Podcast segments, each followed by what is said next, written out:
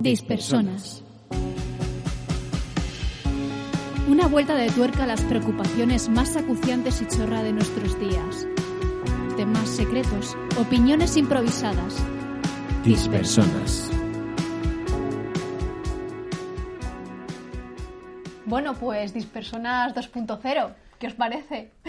Dispersonas 2.0 literalmente, no, literalmente no, más de un año después de que saliera publicado el último capítulo que ya habíamos grabado en octubre. Sí, efectivamente. ¿Y por qué ahora? Pues la verdad es que no, no sé por qué llevamos retrasando tanto tiempo aquí el juntarnos. Y realmente no estamos juntos. No, no, de hecho no, porque por razones evidentes, dadas las fechas que son, 13 de mayo, eh, estamos todavía, por lo menos en Granada, en fase cero de confinamiento por coronavirus. Así que esto es un dispersonas confitadas, ¿verdad, Fran? Pues sí, que ¿por qué hemos tardado tanto? Porque lo que más lentamente se muestra, más dulce se muestra. Por eso hemos tardado tanto. Y así es dispersonas. Pues si eso acaso se, se os había olvidado. Así, así, de, así de insoportable es el Pues dispersar. si acaso además, habíais así por olvidado menos- del tono con el que con el que hablamos. Si, si eres una persona que no ha llegado aquí directamente sin escuchar la primera temporada, lo siento. Y además, ahora cobra más sentido que nunca la parte dispersos de el nombre dispersonas. Sí, Somos efectivamente. literalmente personas dispersas. Sí, estamos aquí, Albert y yo, en la casa donde grabábamos originalmente la primera temporada y hasta que nos digan lo contrario o nos permitan hacer lo contrario, Fran está allí en la Fortaleza de la Soledad, a exactamente 950 metros de distancia de aquí. Sí, lo hemos comprobado. Está comprobadísimo.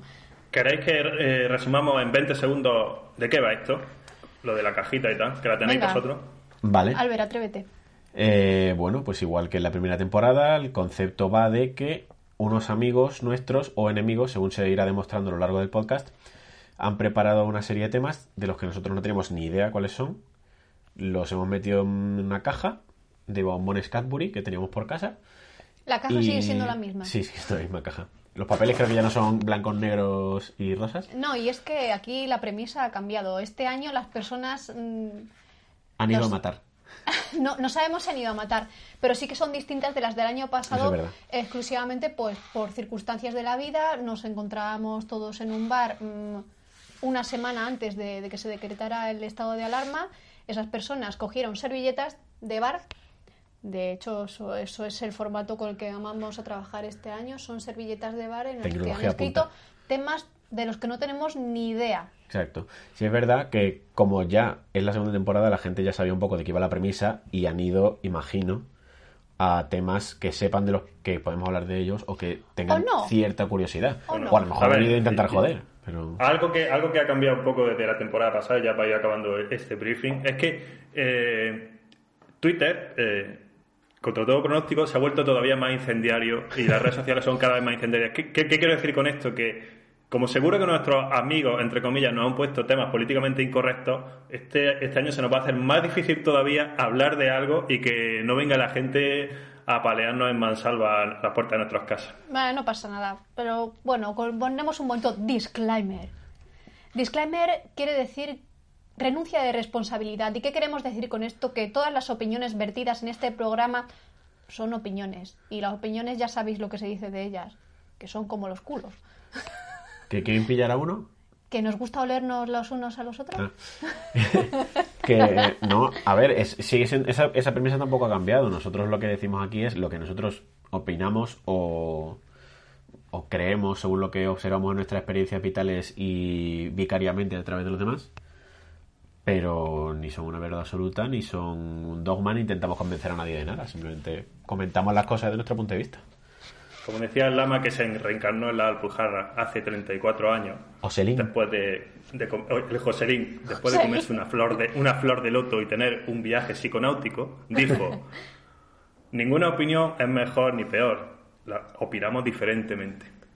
Y con esto yo creo que podemos dar el pistoletazo de salida a que abráis Sí. esa caja, a ver qué hay ahí. Sí, así Perfecto. que querida, querido, queride oyente que estás ahí deseando soltar tu bilis, como diría un gran filósofo llamado Squirtle, vamos a calmarnos.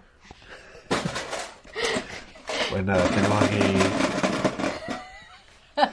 Redoble de Redoble de Tengo miedo, de verdad que tengo miedo real porque las personas que han escrito este año en las servilletas de papel saben quiénes son. Y, y bueno, aquí veo una que empieza con una pregunta, así que voy a coger Sí, esta. He visto una interrogación. De una letra, así que.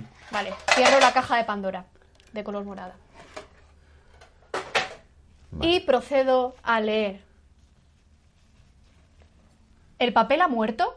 Uh, ¡Oh! Bueno, vamos a arrancar Está fuerte. muy bien que, jolín, o sea, estamos viendo justo en, en- en la cuarentena, en el confinamiento, estamos viendo The Office, Es verdad. que justamente habla de una oficina de, De, una, empresa de, de papel, de, distribuidora papel. de papel. Y esta pregunta se la están haciendo actualmente. ¿El papel ha muerto o no? ¿Qué Bueno. opináis? Vamos Bueno, a decir eh, sí o no de primeras y luego ya vamos a meternos en, en materia. ¿Creéis que ha muerto? Yo no creo que haya muerto ya, pero creo que está. No agonizando, pero está ya abuelo de decir, uh, no sé cuánto va a durar. Yo diré que pensaba que había muerto, pero creo que hay un revival a raíz de, sobre todo del tema del plástico y del residuo cero, hay un revival del papel y el cartón en general. Puede ser, puede ser. ¿Tú qué opinas? Bueno, yo voy a, como siempre, a, a salirme de madre y decir cosas que no tienen ninguna lógica ni, senti- ni sentido. Pero eh, me ha encantado cómo está formulada la pregunta porque lo primero tendríamos que saber si el papel alguna vez ha estado vivo. Es decir, eh, hay una cosa muy curiosa sobre el desarrollo de la escritura a lo largo de, los- milenios. Parece ser que el inicio de la escritura, eh, bueno, se hace como en, barro, ¿no? En- en arcilla. Y curiosamente la arcilla podemos decir que está muerta, pero de pronto un día la humanidad da un salto y empieza a escribir en papiro. El papiro, que se hace del junco, es una forma de vida perteneciente al reino vegetal, vegetal obviamente. Entonces, lo siguiente es que nos vamos un montón, como mil años después, y estamos escribiendo en los cuerpos, en nuestros cuerpos, ¿no? Los tatuajes, me refiero. Que es lo más vivo que hay, ¿no? Y de- dentro de nuestro ego zoocentrista, nosotros somos lo más vivo que hay, por nuestros santos cojones. Entonces, eh, el tema está en que, claro, porque el papel, que el papel está muerto, ¿qué estamos diciendo? Que la industria de la comunicación vía el papel se está muriendo, o que el papel en sí, que es una forma de vida, porque es vegetal, como decimos, está muerto, eso sería imposible decirlo. Bueno, yo a bote pronto lo que he interpretado de la pregunta es eh, papel como formato La de gente difusión de, de noticias, del, exacto, de libros, de que la gente ya no lee libros, independientemente de que los lean realmente en formato papel o no, pero sí como que cada vez vamos más hacia lo digital, eh, tanto los libros como los periódicos, como los cómics, como cualquier mm, formato de, perdón, cualquier forma de comunicación escrita que tuviéramos hasta ahora, cada vez es más digital. Tiene suscripciones a periódicos que son mucho más inmediatas que una edición de la mañana que tres horas después está obsoleta.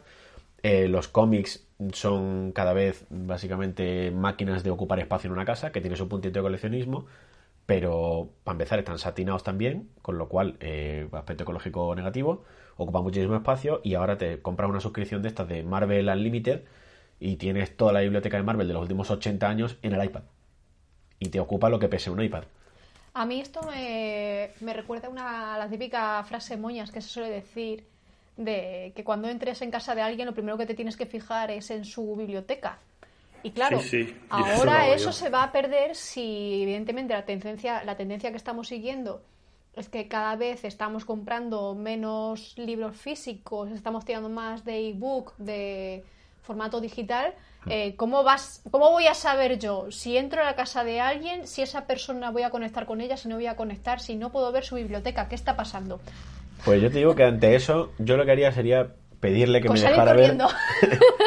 Yo vería su lista de sus listas de reproducción públicas de Spotify y su lista de podcast a los que está suscrito. Ah, me parece muy buena idea. O sea, ahora antes de entrar en la casa lo stalkeas o la stalkeas. Claro, claro. Ah, bien, bien. Igual que sí, eso también Ya, se me mira el parece Facebook, pues se mira el Spotify ahora. Pero en cambio, si tú entras a una persona, digamos que has quedado por Tinder, ¿vale? Y tú entras en su casa y, y resulta que esta persona sí que tiene una biblioteca bastante decente, ¿no? Eh, y no es la biblioteca de su abuelo que se quedó ahí decorativa, sino que realmente la, la cultiva, ¿no? Sí. Y, y, claro, eso, ¿qué te está diciendo de la persona? O sea, te está diciendo que es un romántico, que es un anticuado, que es un inadaptado, o que es una persona que a lo mejor le gusta la vida más perseverante, más poco a poco, un- le- o que es un que es viejuno. paciente. Claro, ¿qué, qué, qué os sugeriría a vosotros? Porque, claro, eh, a ver, primero que nada, y bueno, para quien no lo sepa, yo me dedico al mundo del libro. Chan, chan. Primero que nada, yo no defiendo a ultranza los libros. ¿Por qué? Porque la Biblia es un libro, el Corán es un libro, el Mein Kampf es un libro y la Constitución es un libro. O sea, la Constitución por aburrida, ¿vale? Eh, entonces, todo, todo esto, todo esto me, hace pensar, eh, el, libro, el libro rojo de Mao, en fin, me hace pensar que los libros eh, son mm, pueden llegar a ser muy peligrosos y que yo incluso a veces pienso que preferiría un mundo en el que no hay libros si gracias a eso no hay religiones. Porque yo no soy muy amigo de la religión. Entonces, Pero es que religión iba a haber de todas maneras. bueno, sí, sí, pero quiero decir, sí. Es que eh, el tema está en que se dice que la palabra escrita está muy guay porque lo que, lo que se ha quedado escrito se, se, ha, se ha fraguado de una forma relajada y, y sopesada. Pero hay un problema y es que lo que se le hace demasiado caso a lo que está escrito. Entonces, una religión mezclada con algo que está escrito puede ser peligroso porque no, da no, no se adapta a los nuevos tiempos porque siempre tiramos de eso que ya estaba escrito. Entonces, volviendo al caso en el que estamos, que tú has quedado por Tinder y te, te preocupan estos temas y te encuentras esa biblioteca, que yo soy el, que yo soy el primero que, que diría, que tendría mi suspicacia, ¿eh? Pero bueno, vosotros, ¿qué, qué pensaríais? No sé, a mí me gusta esto de el, el poder de la palabra, ¿no? De lo que siempre se ha dicho, que la información es poder y, y las ideas son indestructibles al fin y al cabo si tienes un medio con el que difundirlas. Pero es que de hecho diría que es casi peor la alternativa al papel, porque precisamente nosotros lo conocemos porque lo hemos vivido desde su nacimiento y ya hablamos de esto en la otra temporada sobre el tema de Internet, las redes sociales, la difusión de noticias de dudosa procedencia, porque igual que tú dices muy bien que el, el componente del papel tiene obligatoriamente ese, esa cosa de relajación, de tranquilidad, de sopesar, de que lleva un proceso que requiere pensarte muy bien lo que vas a escribir, lo que vas a decir y cómo lo dices. Hoy vivimos en la era del de Internet donde cualquiera puede decir lo que le salga del níspero, en Twitter precisamente, en Wikipedia, que es, que es una herramienta colaborativa, eh, y una noticia escrita rápido con una segunda intención o no, o sin contrastar del todo, y en un medio determinado, en un contexto determinado, puede provocar un efecto muchísimo más duradero y muchísimo más inmediato además que un libro que pueda resultar polémico, una- un manuscrito ideológico, cualquier cosa así.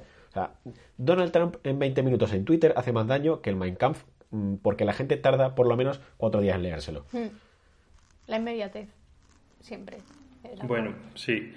Eh, creo que fue Sócrates el que se negaba a, dejar su obra por escrito. Todo lo que conocemos de él eh, viene al tanto de, que a lo mejor alumnos suyos lo, escribieron y, tal, ¿no? Él se negaba a escribir porque eh, decía que el libro no podía generar una respuesta, ¿no? O sea, no, no, no se genera. La verdad, eh, la verdad fluye, si nos vamos por Heráclito, y, y entonces la verdad no, no podemos apantanarla, ¿no? Entonces, en esto, las redes sociales, esto que estás describiendo de Twitter, pues, pues, bueno, pues claro, es justo lo que, lo que él, vamos, se- pirraría, ¿no? Por haber tenido en su momento. El problema está en que a, veces fluye demasiado. A veces sí que hay estancar las cosas. Entonces, el libro, claro, que el libro puede ser escrito o electrónico. Aquellos que pensamos que puede quedar estancado, lo estancamos. Y está bien, porque hay cosas que tienen que quedarse estancadas, como estamos diciendo. El libro electrónico estanca muchas cosas más. Estancamos demas- es demasiado rápido. No, no me cuesta dinero imprimirlo, por lo tanto, puedo ser más bruto, ¿no? Puedo decir un montón de cosas ahí muy rápidas.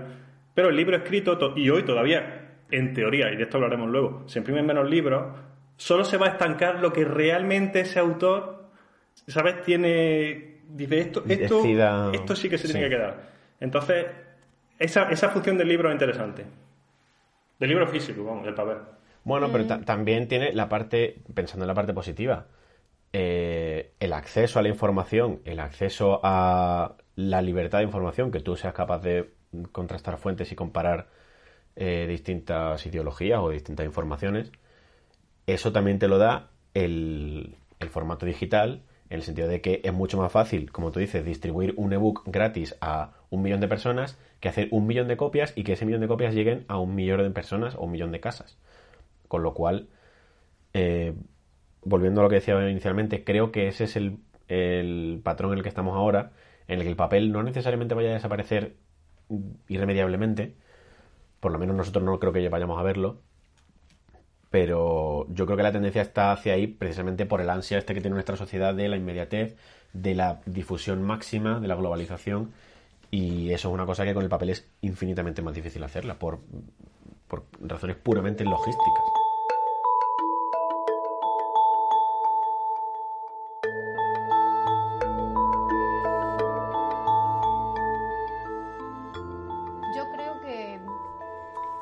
Esto de, esto que estáis hablando y realmente que estáis romantizando un poco el tema de, los libros, la literatura y demás, yo creo que es casi casi generacional. Y es que los tres pertenecemos a la misma generación que hemos vivido con los libros, porque realmente mm, cuando empezaron a llegar los libros digitales ya teníamos una edad. Sinceramente. Yo mis prácticas de la carrera, de cuarto de carrera, las hice en una empresa que era como una de las seis empresas que había en España que se dedicaba a publicar ebooks. Y estamos hablando de 2009. lo que quiero decir con esto es que seguramente si hay alguien que nos esté escuchando y tenga 20 años, pues estará riendo diciendo, vaya, vaya tela aquí, los, los estos. aquí, diciendo, ¡ay, los libros, los libros!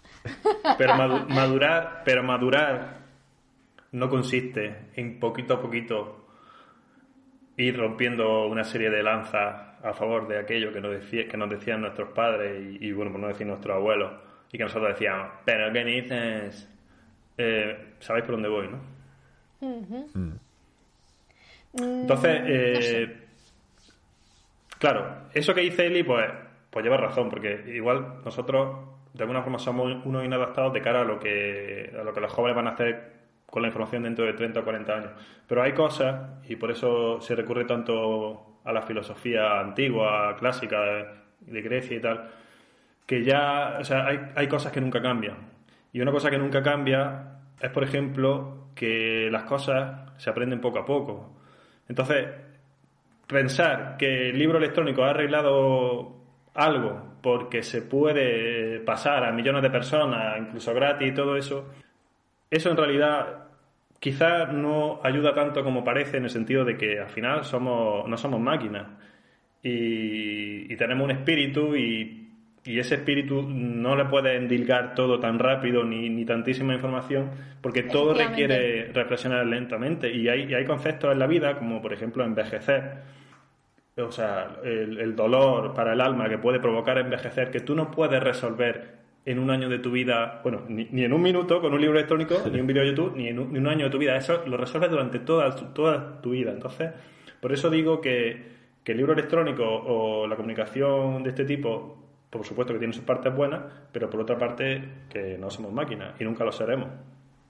Sí, realmente esto es como si ahora mismo a cada uno de nosotros nos dijeran que abriéramos nuestra biblioteca de Steam, por un poner, que son videojuegos digitales, o sea que también ahí hay un paralelismo, y nos preguntáramos mm, qué porcentaje de todos esos juegos que tenemos ahí hemos jugado. Sí. Ya os digo que la mayoría diría que un 10%. O sea, nadie se ha pasado su biblioteca de Steam. ¿Qué quiero mm. decir con esto?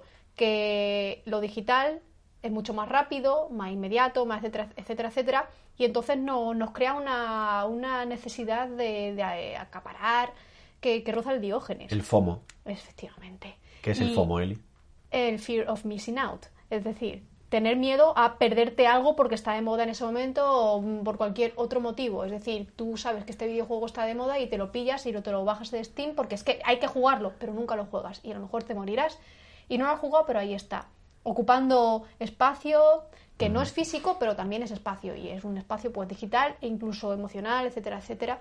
Y esto es un tema en el que yo he estado reflexionando mucho porque el, el confitamiento me ha servido mucho para reflexionar. Y, yo que soy una persona extremadamente mm, casi sinestésica, y Albert lo sabe, que a mí los libros me flipan, yo huelo un libro y me aletea el corazón, pero me he pasado estos mm, cincuenta y pico días obsesionada con que estoy acumulando demasiados bienes materiales. Y con la obsesión de deshacerme, de reciclar, de reutilizar. Y, y los libros eran parte de, de, esos bienes materiales que estaba, estaba obsesionada con que, tenía que empezar a, a, darle salida por algún lado. Entonces, no quiero pensar que no soy la única a la que le está pasando este tipo de... No, a ver, sí, es verdad, y estoy totalmente de acuerdo en lo que has dicho tú, Eli, de mm, que estamos hablando mucho desde un punto de vista puramente romántico, y es que si tú le preguntas a cualquier persona, y yo estoy pensando concretamente en nuestra amiga María, Hola. Tú le preguntas, hola María, tú le preguntas qué prefieres, el libro digital o el físico, y te va a decir que muerte a lo digital y Pero que, es que hay que elegir. que prefiere lo físico, y las cosas que te va a decir es porque prefiero tenerlo en mis manos, porque me gusta olerlo, me gusta la sensación, pero siendo máquinas, también como dice Fran, si somos objetivos con nosotros mismos, no hay ningún motivo, o sea, no hay ninguna ventaja real eh, de ponerse a talar árboles o a generar una forma material de papel con todos los gastos que implica de fabricación, de distribución y demás, frente a lo digital, que es código, que no cuesta dinero hacer copias infinitas de eso, más allá del mantenimiento de los servidores, de turno y estas cosas que nos mandan. Bueno, bueno. Pero, pero quiero decir, el componente romántico Oh, sí. es también algo que es inherente al ser humano, con lo cual, por eso creo que lo, el papel, por utilizar esta comparación, pero en realidad se puede aplicar a cualquier forma de evolución natural de cómo hacemos las cosas, no va a morir tan fácilmente por eso, porque es que no lo vamos a permitir. O sea, ¿Tenemos día- miedo a que muera el papel? Claro, ten- tenemos cierto miedo porque significa perder una parte de nosotros, una cosa con la que hemos crecido. Por eso los jóvenes de ahora se reirían de este podcast, porque es gente que no tiene esa conexión ¿Acaso estás emocional. diciendo que tú no eres joven? Hombre, con 32 tacos no me considero joven como un centennial, pero... Pero, por ejemplo, el otro día estaba hablando yo con mi hermano sobre pedales de guitarra, que ahora, aprovechando también el confinamiento, pues estoy volviendo a tocar y demás. Y estamos hablando de, mira, no sé si comprarme este pedal porque hace estas ocho cosas juntas y además es digital, que lo hace todo súper bien imitado, no necesitas válvulas físicas, no sé cuánto. Y hablamos de que, que sí, que eso está muy bien y a lo mejor te ahorras dinero y tienes un cacharro que en el mismo espacio o en un poco más te hace cuatro cosas, pero el componente de decir, tengo mi colección de pedales que cada uno hace una cosa y son está, bonitos está, y están fabricados a mano y, y son visualmente bonitos y el punto puramente coleccionista, eso, es que eso es inherente al ser humano, que si no seríamos máquinas.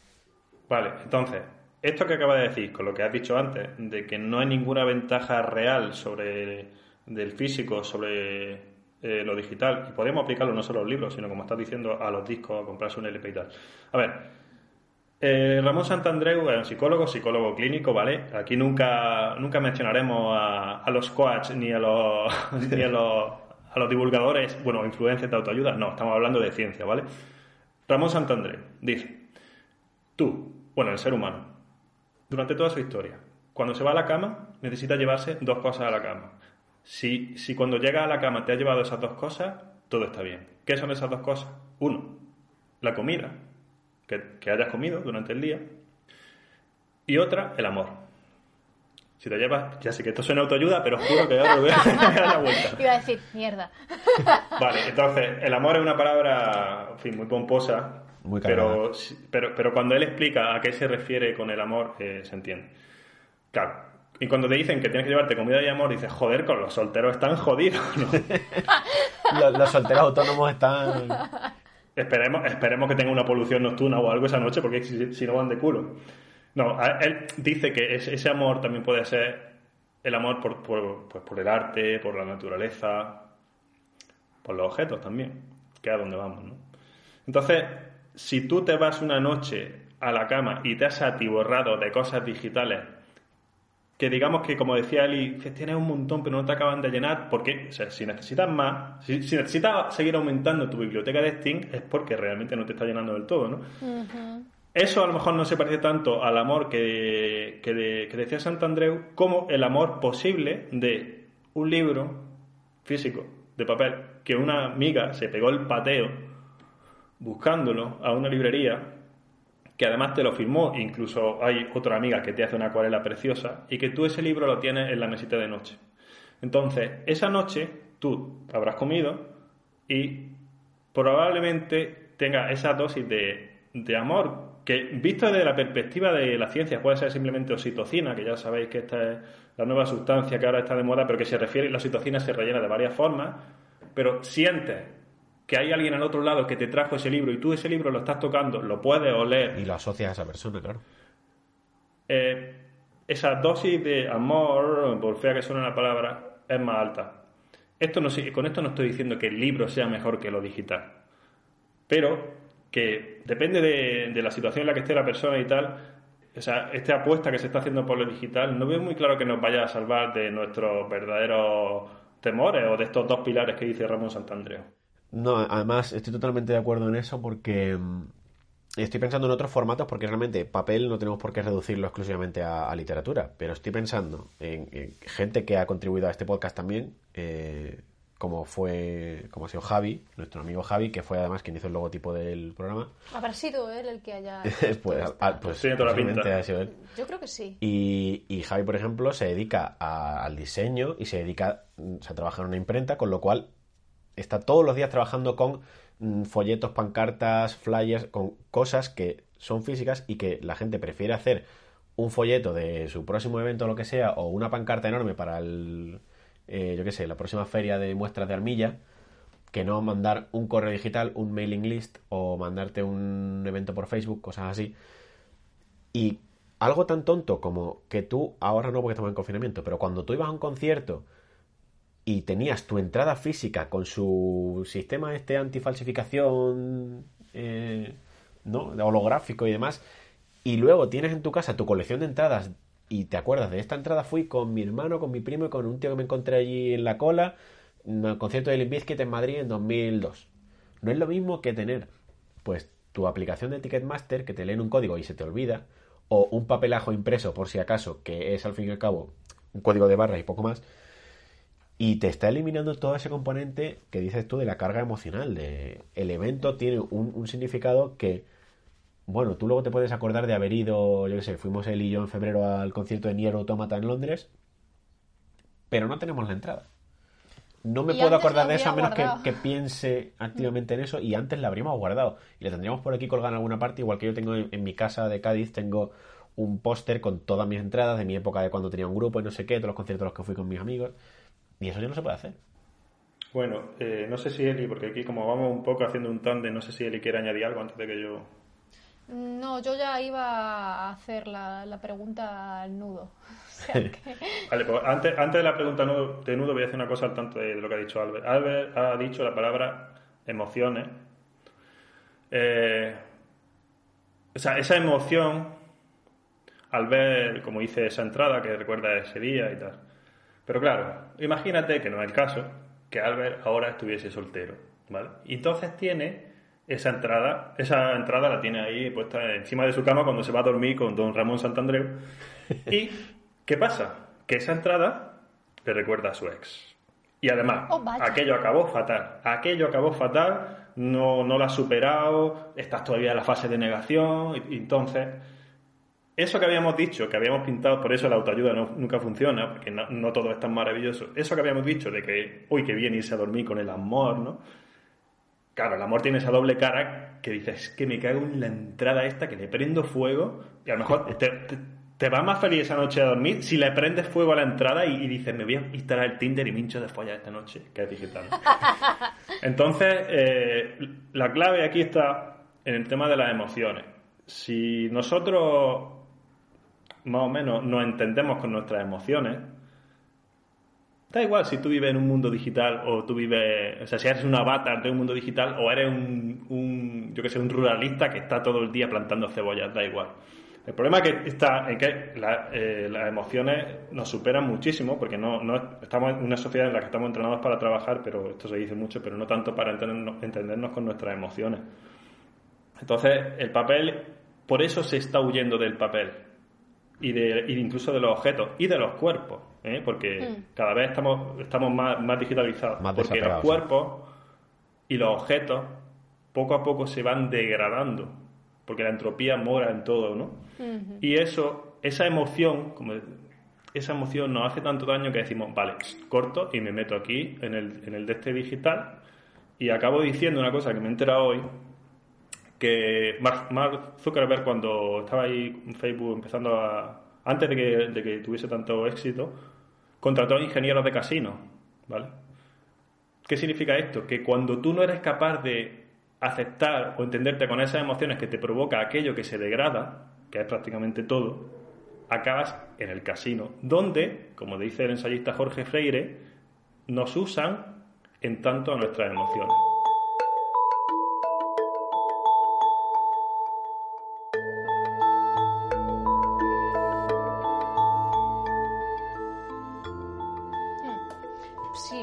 Realmente, a ver, esto de las emociones de llevarse objetos a la cama, la entrada, los libros, yo creo que eso, independientemente del formato en el que lo encontremos, va a seguir existiendo, porque es que las entradas seguirán existiendo en el móvil, eh, los libros seguirán existiendo en la tablet, en el móvil, en el ordenador.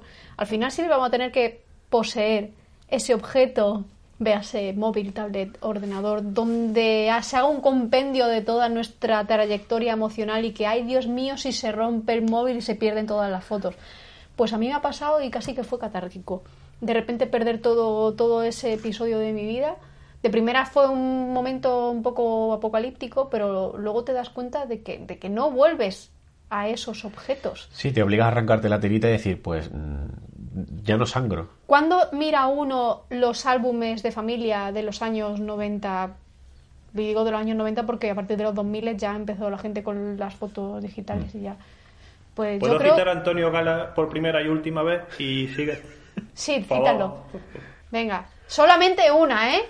Vale. Que es un que, tengo yo muchas opiniones sobre Gala, pero hoy no las verteré. Amar también es saber dejar ir.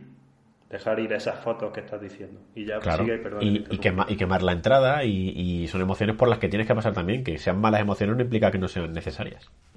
A lo que quería llegar, y esto lo digo justo antes de, de lanzar la pregunta al aire, y es que estoy viendo, estamos viendo justo ahora una serie que, que yo creo que resume perfectamente todo esto de lo que estamos hablando.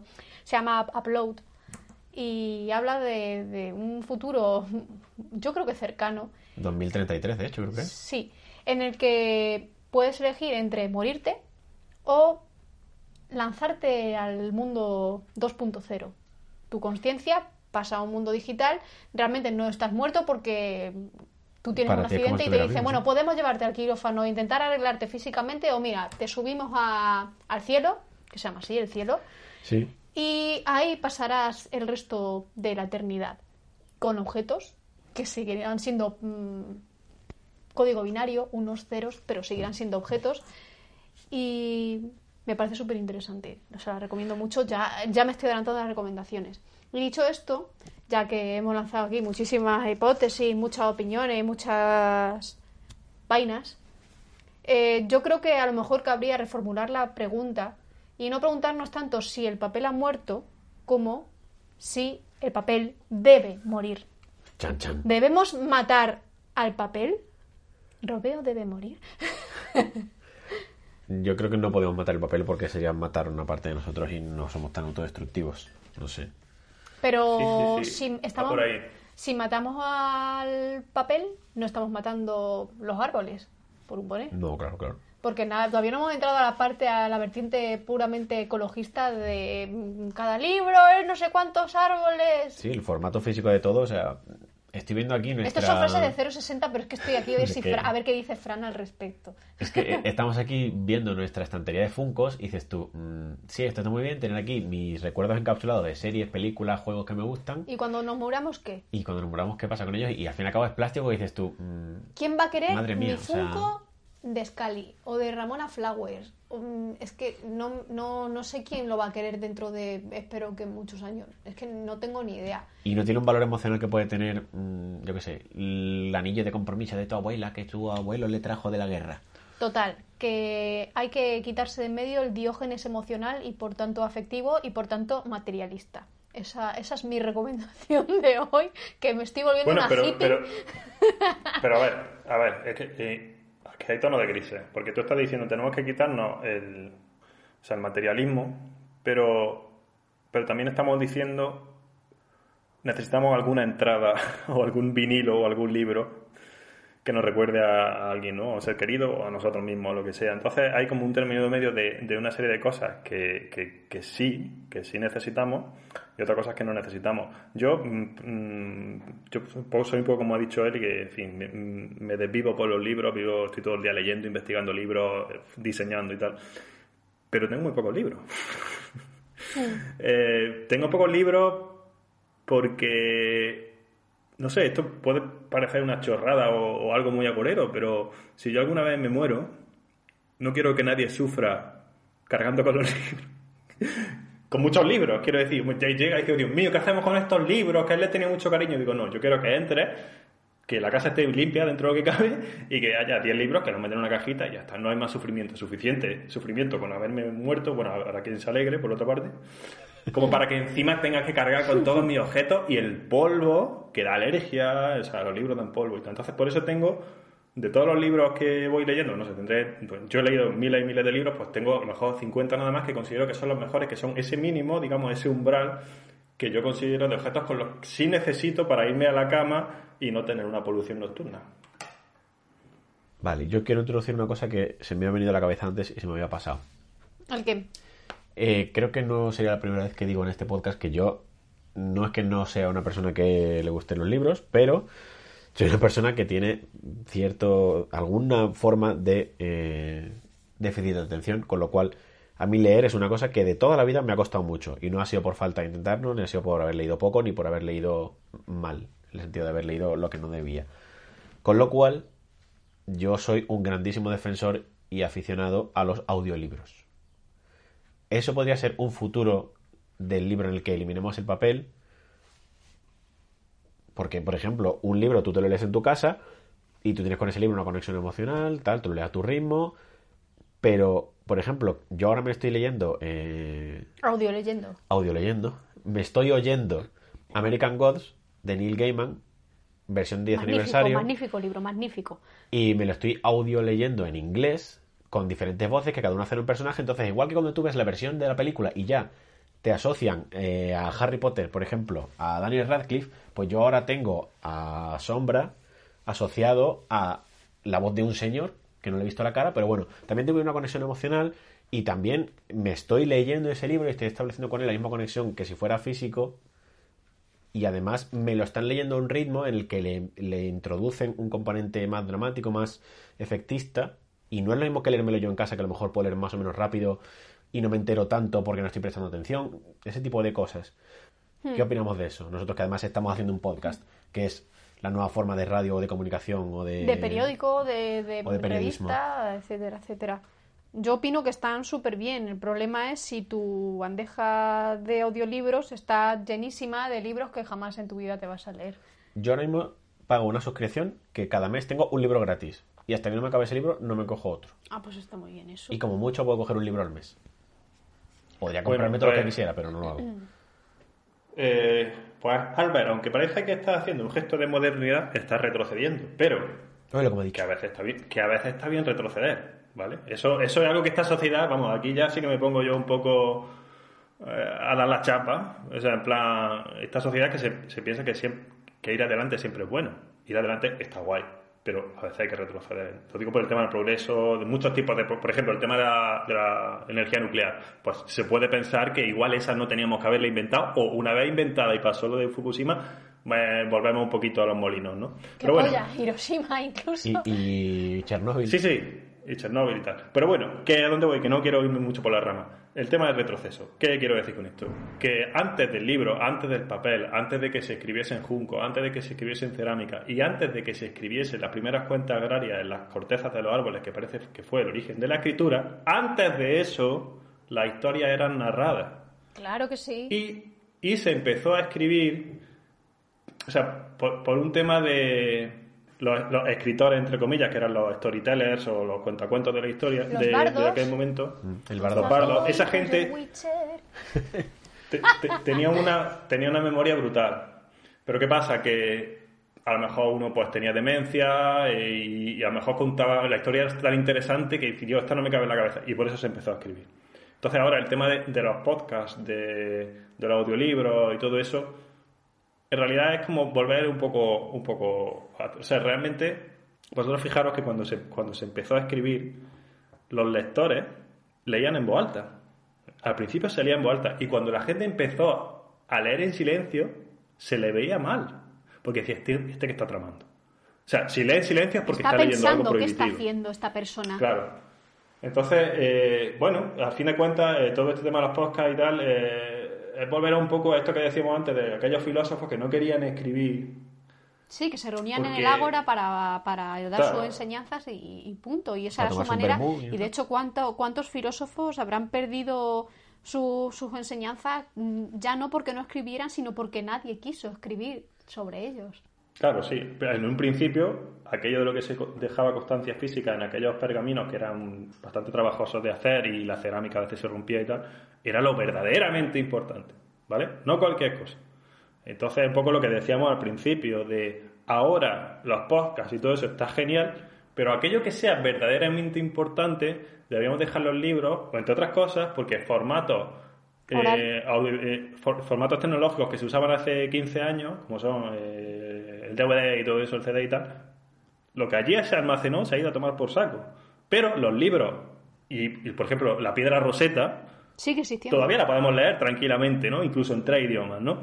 Entonces, por eso digo que los libros, el papel, mm, sí tiene ese punto de, vale, para algunas cosas sí, ¿qué pasa? Y yo soy súper crítico con todos los libros que, que se han, antes de un poco de, que fuese la revolución digital, se imprimían demasiados libros.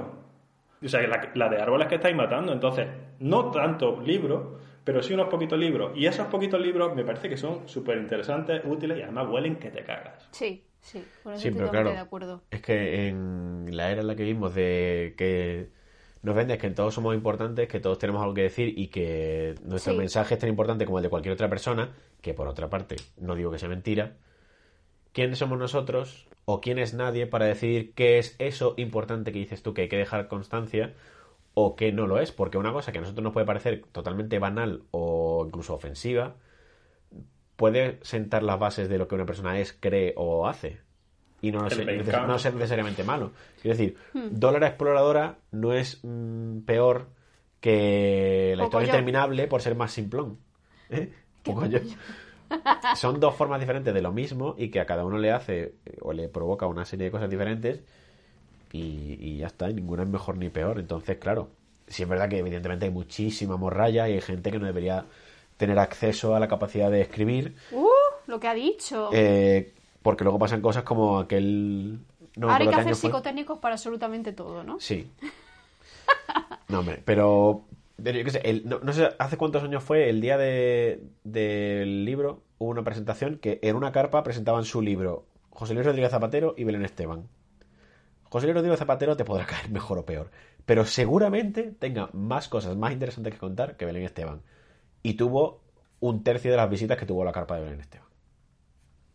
Sí, yo creo que la, la diferencia con lo que ocurría antes y con lo que contabais de pues que antes era una persona la que leía en voz alta porque el resto pues lamentablemente no podía leer porque tenía que ganarse el jornal, tenía que irse al campo, etcétera, etcétera. Ahora mismo cualquiera, y cuando digo cualquiera es cualquiera, puede narrar, cualquiera puede escribir, cualquiera puede eh, verter su opinión en Twitter, en un blog, en un libro electrónico, que no hace falta ni hablar, siquiera de, no estamos ni hablando de editar un libro físico, con lo que eso conlleva, que tela marinera, y eso da para otro un capítulo de podcast. La diferencia es que ahora mismo cualquier persona puede hacerlo, porque ahora prácticamente cualquier persona tiene el amor y la comida antes de irse a la cama de la que hablaba Fran antes. Antes, lamentablemente, para tener ese amor y esa comida había que estar todo el día de sol a sol trabajando, ganándose el jornal y no dedicándose a cosas banales con me voy a leer aquí el libro de, de la Jane Austen esta, que vete a saber quién es esta señora, o la Virginia Woolf esta, que le ha dado ahora por escribir, que están aburridas en su casa, que eso también es digno de, de analizar. El por qué antes, quiénes escribían, quiénes leían y pues, sobre todo por qué. Efectivamente.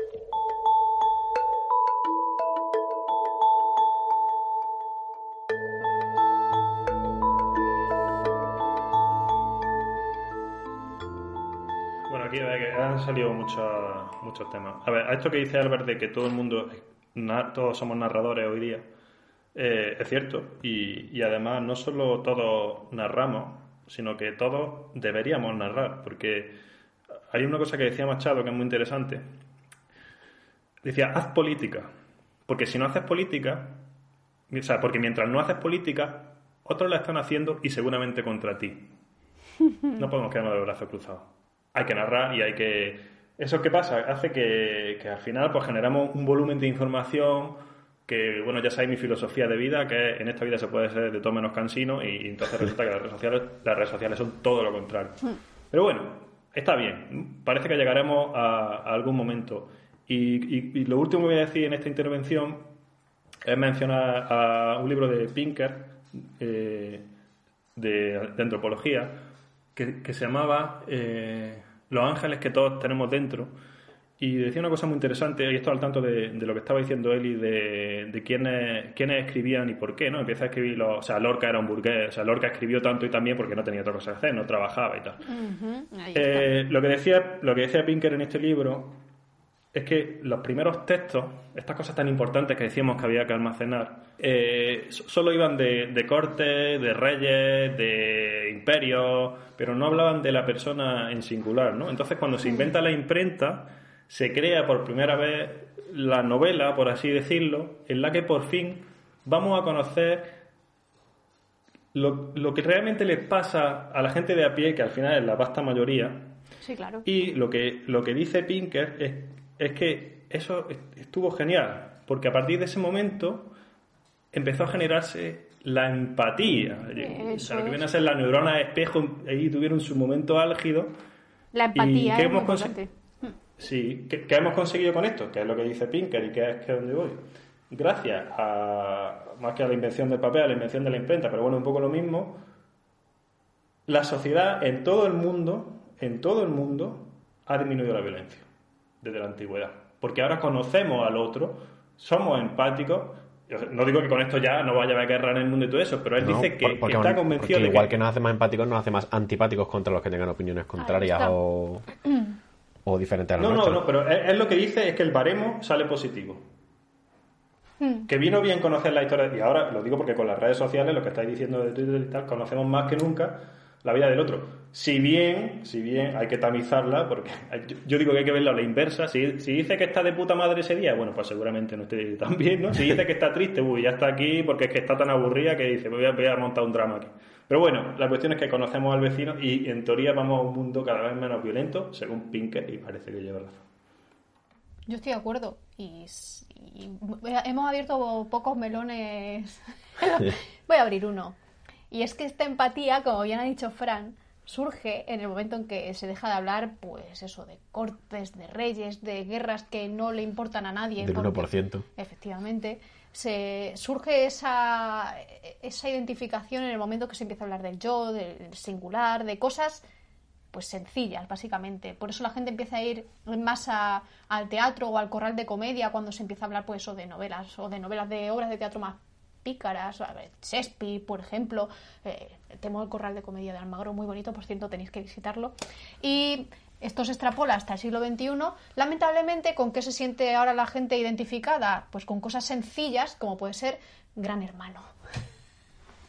Pues lo que hablaba yo, la gente prefiere saber qué coño tiene que contar a Belén Esteban sobre su vida mm, frívola y, e insulsa que lo que tiene que contar un tío que ha sido presidente de un gobierno. Ay, porque no se siente a, esa altura. No se, no, no, se me ocurre nada tan frívolo como un presidente del gobierno, eso para empezar. Hombre, eso desde luego.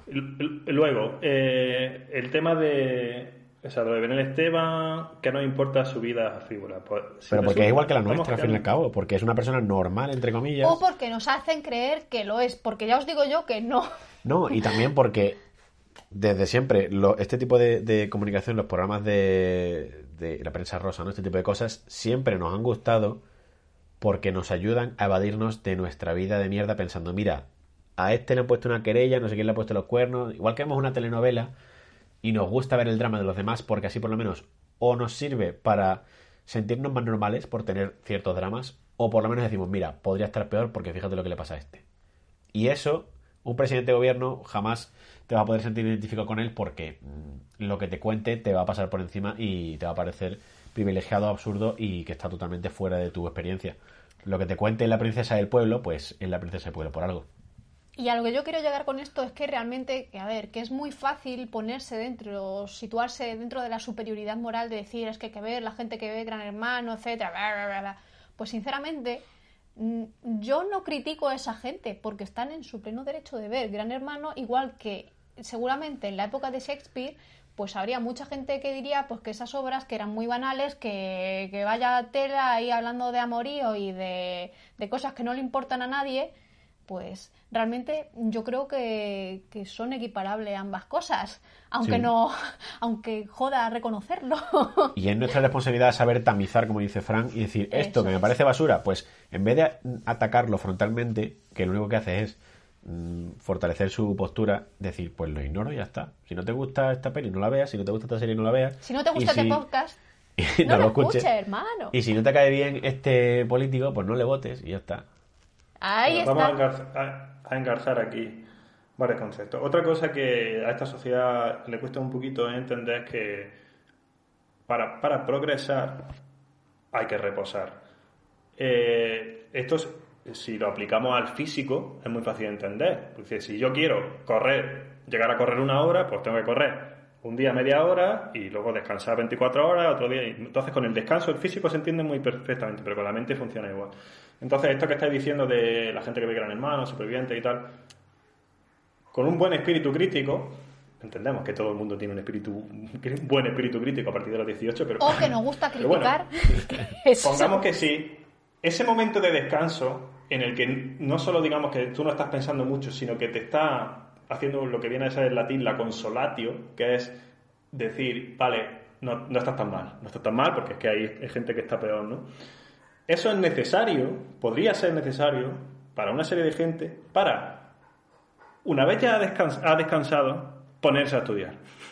Ponerse a estudiar quiere decir, no, no es que ahora voy a preparar una oposición, es, vale, eh, ¿qué es la depresión? Voy a investigar qué es la depresión, porque yo parece que tengo unos síntomas, o tengo un padre que tiene síntomas, o, o que, yo qué sé, tiene problemas coronarios, vamos a ver cómo realmente funciona el sistema nervioso, o sea, el sistema cardíaco y tal.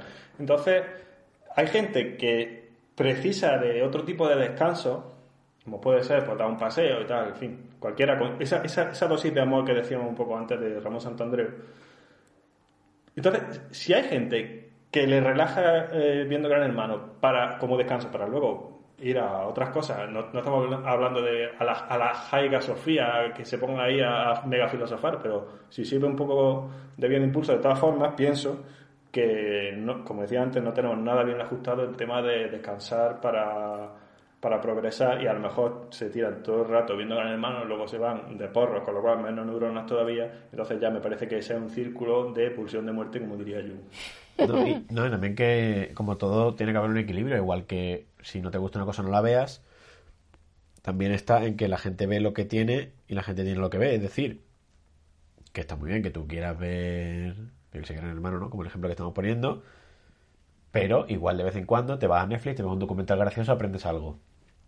El problema está cuando la proporción de telebasura, y estoy entrecomillando en el aire, a contenido educativo cultural es de 10 a 1. Entonces es que es una imposibilidad absoluta encontrar ese equilibrio de decir, vale, voy a ver un poquito de telebasura y ahora que descansa el cerebro, voy a ejercitarlo viendo algo interesante. Cuando no tienes esa opción, porque no la has buscado, porque no tienes inquietud o porque no te has dado cuenta de que existe, para mí el problema está ahí. Hay un concepto que se llama, que es el concepto de homúnculo, que a todos nos suena la palabra, porque de otras cosas fue un meme hace poco en YouTube, pero realmente no se, el- no, no se estaba usando como lo que realmente era el homúnculo cuando se ideó originalmente. El homúnculo es una forma de ver, de darle forma al alma. Es decir, vosotros imaginaros que una persona tiene un gran corazón, ¿vale? Porque es muy amable. Entonces nos podemos imaginar que su cuerpo físico pues tiene un torso, digamos, súper ancho, ¿no? La vemos ahí un poco como, como de cómic, ¿no? Tiene un torso muy ancho y unas patitas muy cortas, ¿no? ¿Vale? Hay otra persona que piensa muy rápido. Entonces nos imaginamos que tiene eh, patas de garza, ¿no? Entonces, esto, esto del homúnculo se inventó para darnos a entender que aunque no lo veamos, porque el cerebro de las personas no se ve, hay gente que es paticorta para algunas cosas mentales y otra gente que es patilarga para algunas cosas mentales. Entonces, si hay gente que por lo que sea, por un tema de, de defecto de, de crecimiento, desarrollo biológico, o porque fue maltratada y no pudo desarrollar más su psique, o fue abandonada y tal, y por lo que sea, es paticorta, entre comillas, por, por así decirlo, tampoco pasa nada porque, porque se entretenga con eso, quiero decir. Si no tampoco está haciendo un mal a nadie, ¿no? Entonces, eso es una cosa que, que, que- habrá gente que, que- solo puede disfrutar con eso y, y ya está, y no pasa nada. Que lo ideal sería un mundo en el que todos disfrutásemos de cosas, yo que sé, que pues gente que está todo el rato haciendo regalándose a los demás, trabajando de forma sin ningún tipo de interés y todo eso por causa humanitaria, por supuesto. Pero que eso no quita que, que si hay gente que no puede, y, y lo mismo se puede aplicar al deporte, ¿eh? Es No, que hay que hacer deporte todo el mundo. Oye, es que, que no resulta puede. que es paralítico, coño, déjalo en paz, que haga lo que le saca de los... Y si quieres estar todo el día viendo la tele, pues que te estoy dando... O sea, es que aquí es que lo de, lo de evaluar y todo el rato a los demás es que tiene tela, vamos. Sí, Por- ¿no? por- Que pensar cada muy bien, uno- ver los músculos de la gente antes de evaluarlo. Que cada uno se dedique a lo suyo sin hacer daño a nadie y ya está. Punto. Vive y deja vivir, igual que habría que hacerle al papel. Lee y deja leer.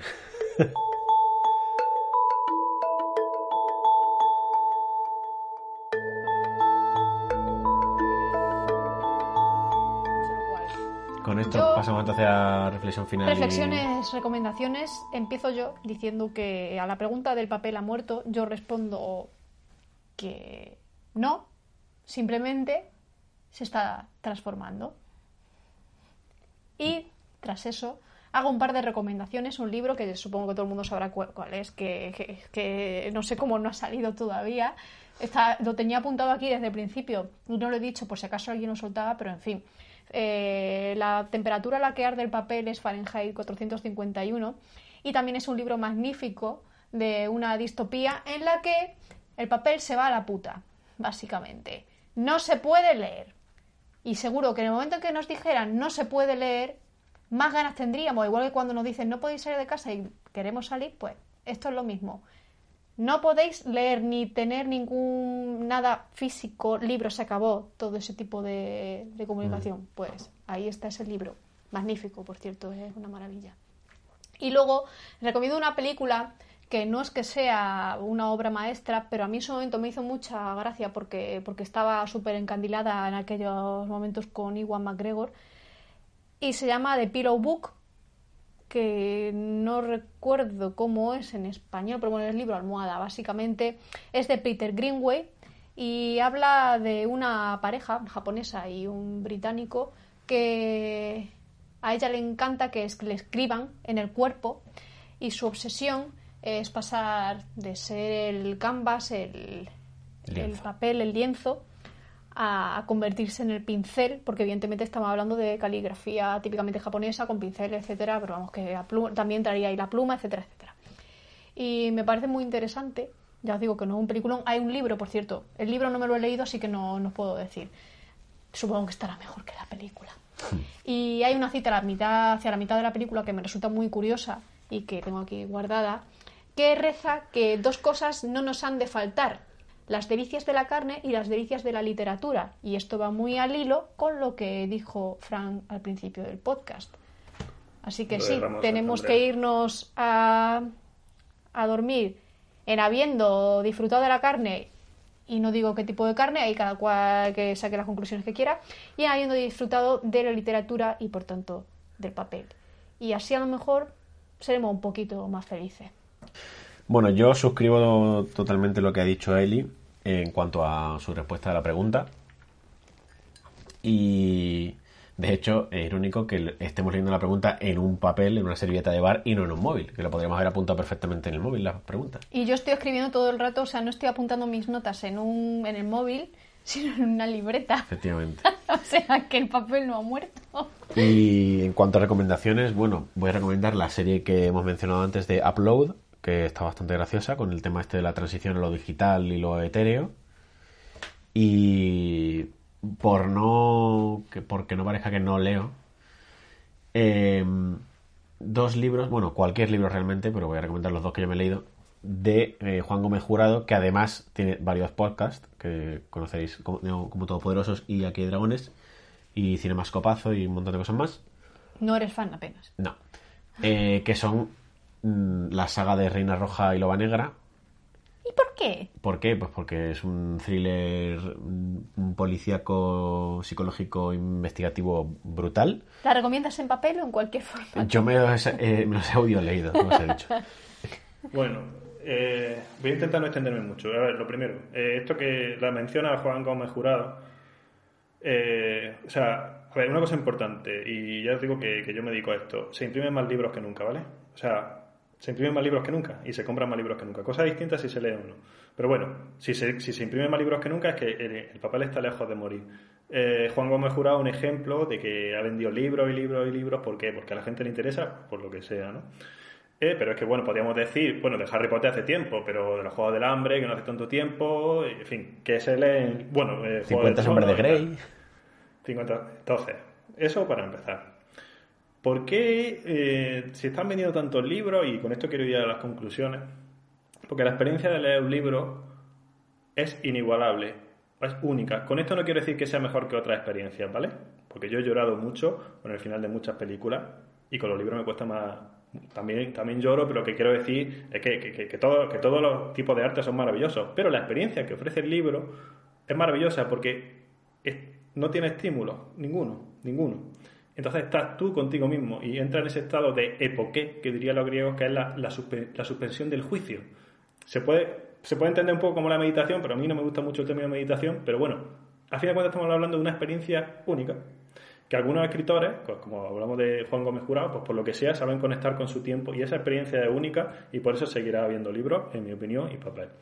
¿Vale? Eh, y ahora paso a las recomendaciones. Voy a recomendar dos libros. Uno, eh, eh, Irene Vallejo, El infinito en un junco, en el que es un ensayo, en el que, pero está muy, es muy narrativo y es muy, muy, muy amable para la lectura. Es largo, pero lo puede leer cualquiera sobre la, historia del libro, desde el principio, desde que era junco hasta ahora, y, aquí y, y comenta muchos temas que no hemos hablado, que, ya no da tiempo, pero son muy interesantes, del tema de la quema de los libros. Aquí en Granada se hizo una mayor esquema de los libros cuando se expulsó se expulsó a los árabes de aquí. Eh, el cardenal Cisneros quemó Coranes y Coranes y Coranes.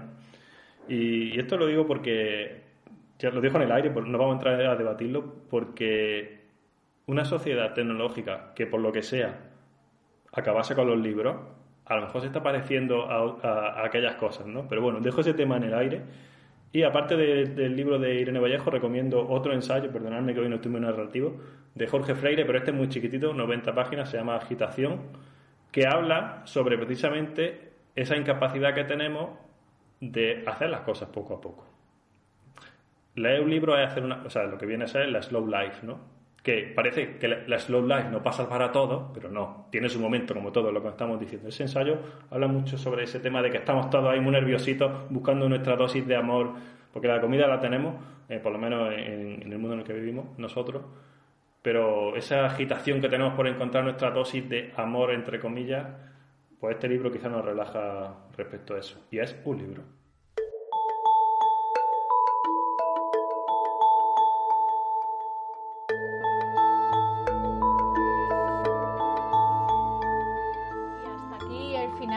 Del primer y trepidante episodio de la segunda temporada de 10 personas.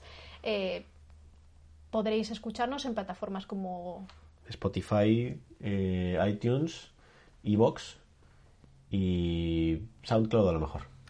Y al micro, para quienes no nos conozcan, porque no sé si nos escucha alguien más de aparte de nuestros familiares y amigos, pero bueno, nunca se sabe. Eh, aquí Eli Villar. Alberto Arias. Lionel Frasquito, que no... Autor. Fran Ortiz.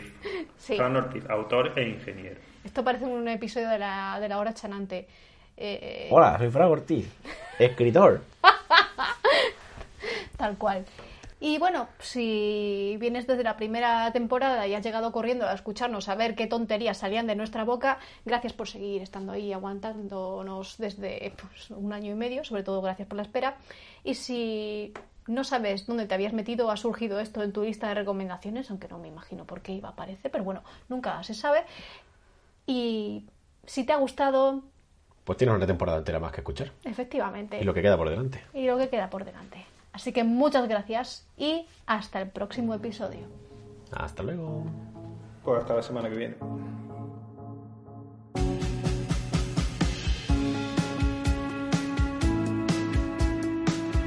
Diez personas.